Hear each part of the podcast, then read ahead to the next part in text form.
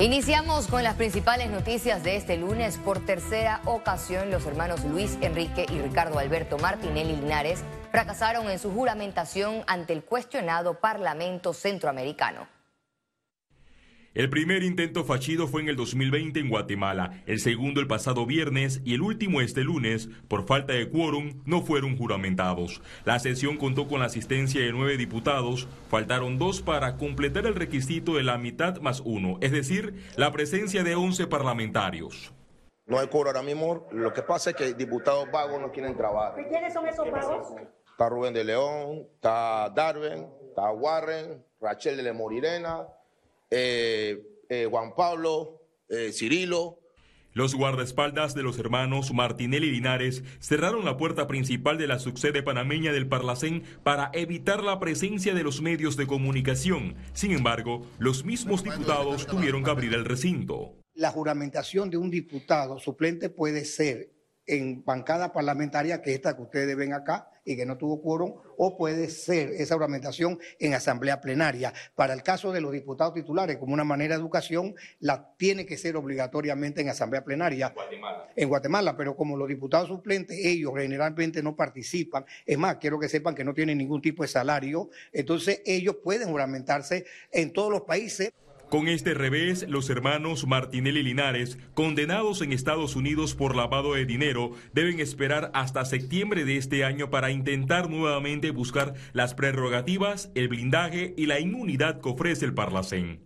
Tengan la certeza que el derecho de los diputados Martinelli Linares les asiste y ellos son diputados de este Parlamento Centroamericano y ellos van a ser juramentados.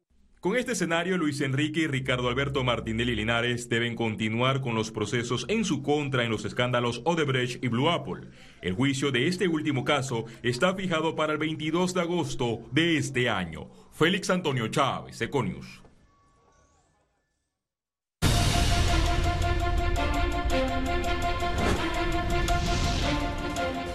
El Consejo Nacional de Periodismo presentó este lunes las bases éticas para el desarrollo de coberturas durante el periodo electoral de cara a, a los comicios generales del 2024.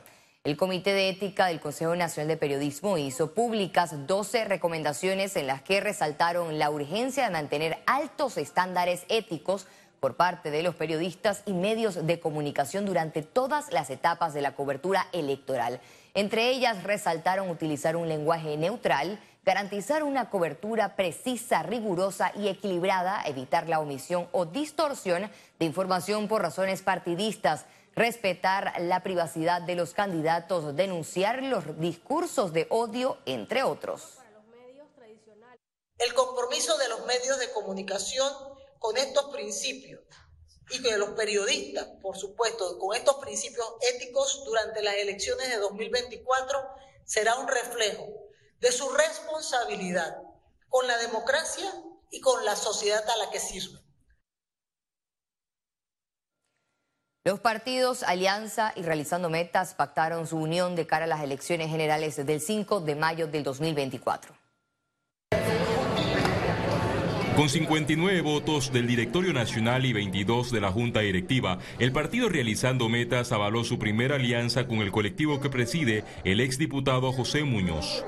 Vamos a ir juntos a cambiar este país porque, repito y reitero, este país como está estructurado en estos momentos no es viable. Lo que sí te garantizo hoy, que Ricardo Martinelli va a estar en la papeleta el 5 de mayo. El partido Alianza hizo el mismo ejercicio donde las bases de forma unánime escogieron unirse a la candidatura presidencial de Ricardo Martinelli. Porque dejamos una gran cantidad de obras para nuestro pueblo. Ahí está una. Mientras otros prometen, nosotros cumplimos. Hoy en día sigue la persecución política contra Ricardo Martinelli y su familia. El partido realizando metas ya superó los 244 mil inscritos, mientras que Alianza más de 24 mil miembros. Félix Antonio Chávez, Econius.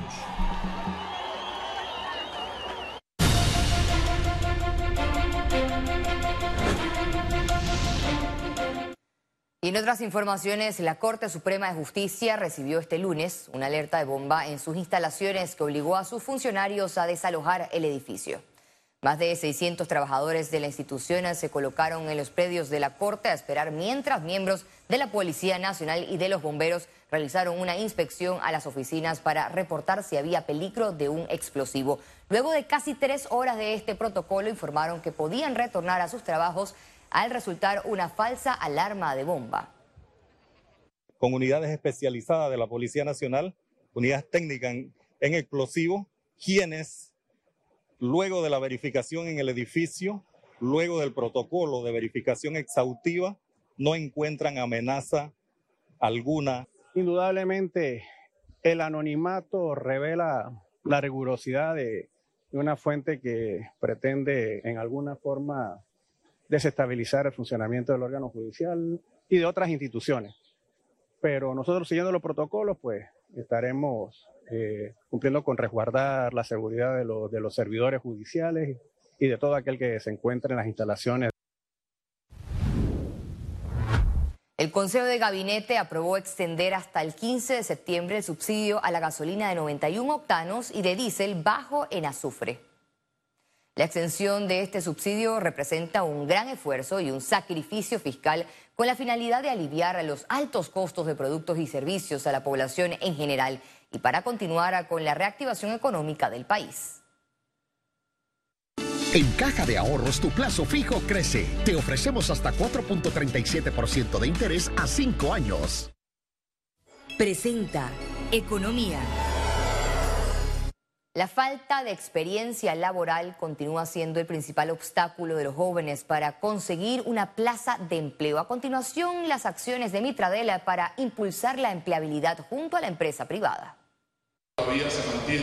Un estudio del portal de empleos concerta.com, en conjunto con el Ministerio de Trabajo, reveló la importancia que le dan los reclutadores a las experiencias laborales de los candidatos a una vacante. Siete de cada diez reclutadores en Panamá priorizan la experiencia laboral sobre los estudios al momento de seleccionar un talento. Nuestro consejo para los jóvenes también es que puedan potenciar un currículum con sus habilidades, con la experiencia que pudieron haber tenido, si bien no laboral, en la participación de algún proyecto universitario o algún proyecto en su comunidad. Este lunes, durante el foro Retos y Oportunidades para la Empleabilidad Juvenil, el Mitradel junto a conferencistas hablaron de lo que significa la primera experiencia laboral en un joven sostenido la crisis de desempleo juvenil que hemos tenido desde los últimos 20 o 30 años aproximadamente, una cifra de desocupación que sobrepasa el 30% y que obviamente ha sido preocupante. En el marco del foro y del Día Mundial de la Juventud, la institución firmó convenios para el desarrollo y ejecución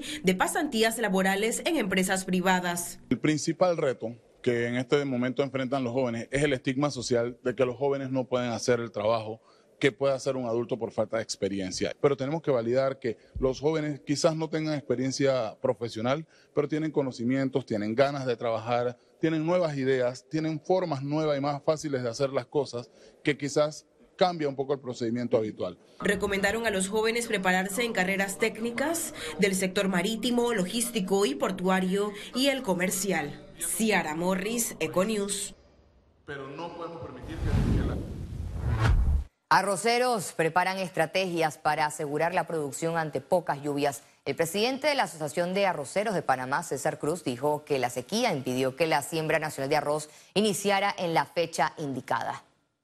Las siembras que se están haciendo hoy día, los productores también hacen sus ajustes. O sea, eh, estamos buscando semillas de ciclos más cortos para no entrar mucho en el mes de diciembre porque no sabemos cómo va a ser el comportamiento de lluvias en ese mes.